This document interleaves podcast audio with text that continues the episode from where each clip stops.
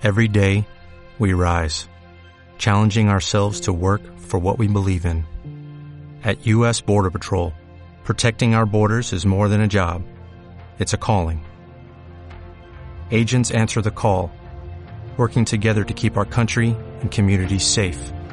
If you're ready for a new mission, join U.S. Border Patrol and go beyond. Learn more at cbp.gov/careers. W Radio 96.9 en vivo. Bueno, ni se quejen porque es su culpa. Por estar en la risa y risa con el cuento del porno y las creencias y el rollo, ya se me fue el tiempo y venía Shulamit Graver justamente a hablar de un tema que me muero de ganas de hablar con ella, que es cómo resignificar lo que has vivido. Y Shula venía con 10 puntos infernales y no voy a quemar el tema en 20 minutos, Shula. De acuerdo. Es mi culpa, mea culpa y todo es porque Rebeca ve porno. Así pasó todo esto. No lo puedo creer. Y porque ves cómo, cómo, cómo se enreda uno con esos temas, pero tienes razón, este es un tema para hablarlo No, este amplio. es un tema, hablarlo tranquilas, una hora, porque es un súper tema de cómo resignificas lo que has vivido. me Entonces, fascina. Dejémoslo para otra vez. 100%. Y hoy, usando un poco lo que hablamos, que hablamos ahora. no, es que tú me viniste a picar la cresta, porque me dijiste, es que tú no ves porno por tus creencias. ¿Cuál creencia? ¿De qué hablas? Bueno, justamente, y uniéndolo con lo que platicábamos ahora, estamos llenos de creencias y las creencias nos dan, es como nuestro marco de referencia. Sí. Fíjate, no es ni bueno ni malo ver porno y muchas cosas Sí, así en la vida, sí.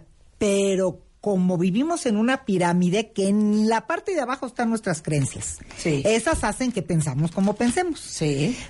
Lo que pensamos hace que sintamos y la acción es como la puntita, Sí, imagínate sí, si fuera una pirámide. Y por lo que piensas lo- y lo que sientes, actúas. actúas. Entonces, la mayoría de la gente no se da cuenta que lo que está en la base del final del resultado que vemos es su creencia. Fíjate, Aristóteles decía, y algún día lo comentamos, que es más fácil de construir un vicio que una creencia. O sea, es más fácil hacer que una persona deje el alcohol, deje la droga, a que un ser humano se despida de una creencia. ¿Sabes por qué? ¿Por qué? Porque las creencias equivalen en la parte emocional, digamos, Ajá. a lo que los genes en la biología es, son fibras sensibles que unen toda una información de vida, de lealtades, de cosas que hemos aprendido y se consolidan en una creencia. Así de fuertes son. Y por creencias, a lo largo de la historia de la humanidad, se han deshecho pueblos, se ha matado gente, Ay, se han vendido primogenituras, nada más por creencias. De veras, por Pero es que. ¿sabes qué? qué? Qué difícil es como padre, estoy pensando yo, criar a tus hijos libres de tus creencias. Imposible. Es Ese imposible. es el problema. Ese es, el problema. imposible. Es imposible. Y las creencias se transmiten de generación en generación y hay estudios que han mostrado que se tardan más de cinco años. Si tú quieres eliminar una creencia de un sistema completo, se tarda más de cinco años en desactivarse. Así de Espérate, es que estoy son. pensando que es peor aún, hija, porque las creencias ni siquiera necesitan ser verbalizadas. O sea, no necesitas que tu mamá te diga, por ejemplo, por poner un ejemplo estúpido, todos los hombres son infieles y mentirosos. No. No necesitas que te lo diga para que tú te lo acabas creyendo. Claro que no. Si es algo que viste en tu casa, si es algo que le pasó a tu abuela, que si es algo que le pasó a tu mamá. Son creencias no verbales. Ajá. Son las más fuertes. Fíjate.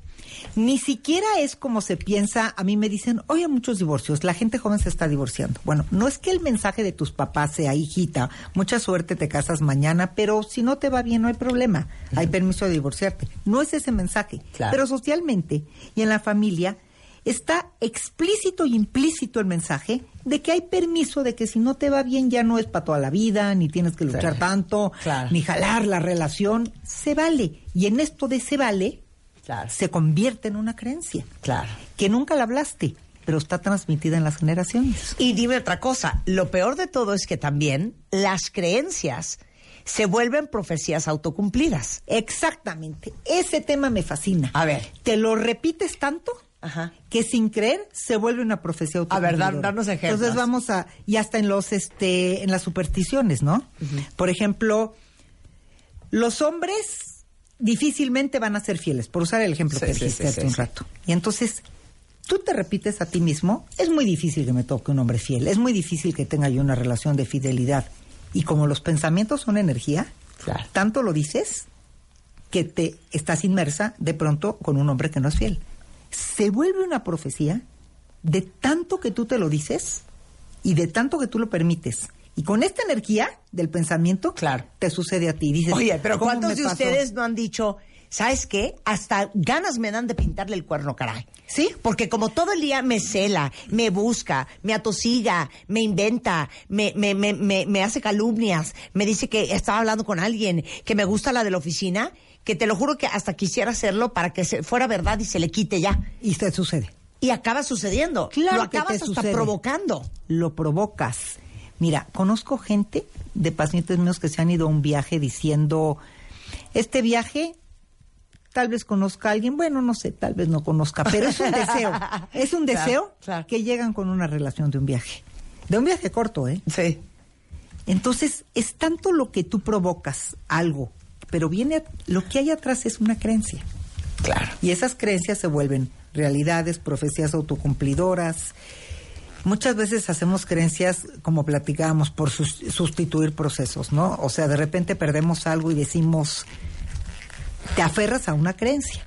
Yo tengo que recuperar esto que perdí. Se ha visto en el caso de muchos padres que han perdido hijos, por ejemplo, y después se tardan en embarazar años, ya ni siquiera a la edad que sería bueno tener hijos, y se tardan años, y ya ni siquiera saben si quieren ser padres, ni se sientan un momento con conciencia plena de decir tengo la vocación, quiero, pero como perdí algo y tengo la creencia de que lo que sigue después del matrimonio es ser padres, Claro. acaban siendo padres a edades que no les corresponden, Claro. no teniendo la paciencia para educar hijos, teniendo, acabando con problemas relacionales y maritales cuando pudo haber sido una pareja hermosa sin hijos que se dedica a disfrutar la vida y pues tuvieron Claro. una pérdida y pensar que el para qué de esa pérdida tal vez fue porque no les tocaba ser padres. Claro. Es al revés, te aferras a una creencia, tanto que pierdes la conciencia.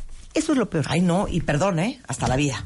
Ah, claro. Hasta la vida. Porque yo tengo un vida. caso muy cercano que de verdad, o sea, no podía tener bebés y necia, y necia, y necia, y necia, y necia. Y pasaba un año, y pasaba otro, y pasaba otro. Se fue a meter un bombazo de hormonas y cortea un cáncer fulminante. Está muerta. Qué horror. Está hasta la vida. Y fíjate, Hasta la vida, hija. si te pones a ver qué fuerte es, y se han hecho un montón de estudios científicos, te vas hacia atrás y lo que había es una creencia que se convierte en una obsesión. Ya deja que se convierta en una profecía autocumplidora, se convierte en una obsesión sin conciencia, sin lógica. Claro.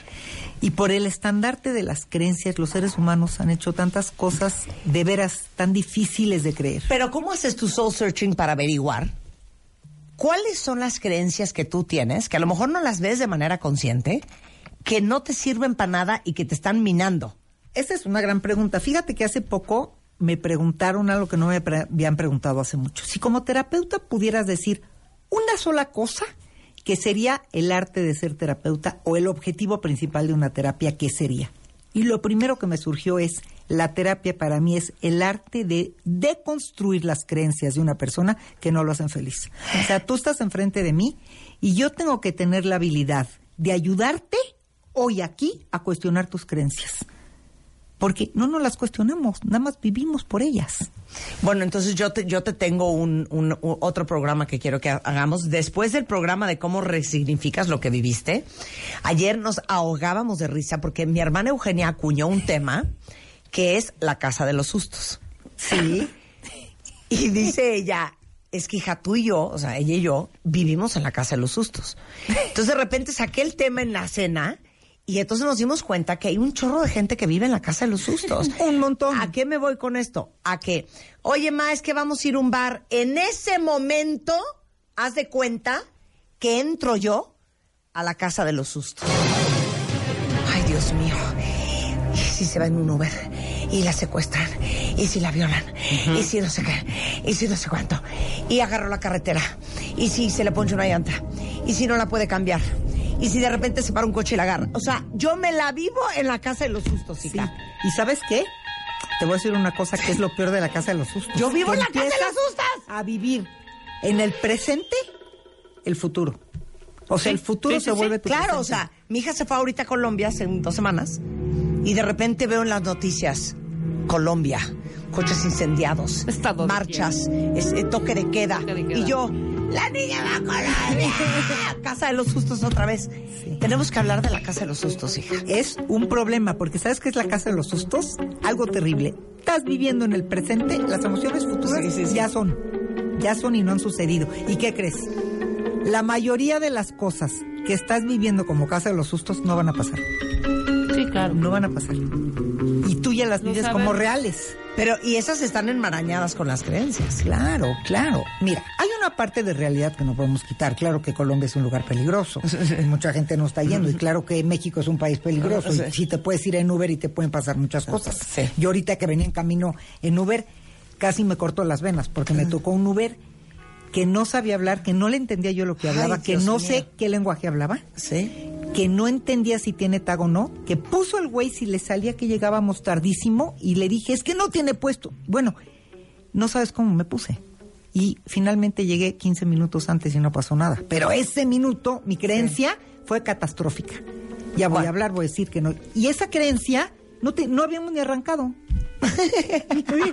Yo ya no, no he ni arrancado y ya no llegué. en control. La semana que viene va a estar Shula aquí en el programa. Vamos a hablar de cómo resignificas lo que viviste. Si la quieren contactar, porque da terapias, da talleres, da cursos, tiene un nuevo libro Que se llama Del sufrimiento al crecimiento. Que, increíble que venden en todas partes. exacta. Es Shuli con Y-Graver para que la busquen. en Twitter. Y por culpa de Rebeca en Twitter. En Twitter exacto. y Facebook, Instagram es Shulamit Grave. Shulamit Graver. Y tú sigue viendo porno porque por tu culpa No es se de nos seguir fue el viendo. tiempo. No veo diario. Bueno, Ojalá gracias, pudiera ver diario porque es Te vemos la semana que viene. Claro que sí, y hablaremos ahora sí de cómo resignificar algo que vivimos. 10 tips. Te amo. Con esto nos vamos. Noticias con Carlos Loret en W Radio. ¿Y saben qué? Es Navidad. Súbele, Chapo. ¡Adiós! ¡Adiós! ¡Adiós! Baile solo por W Radio 96.9 en vivo.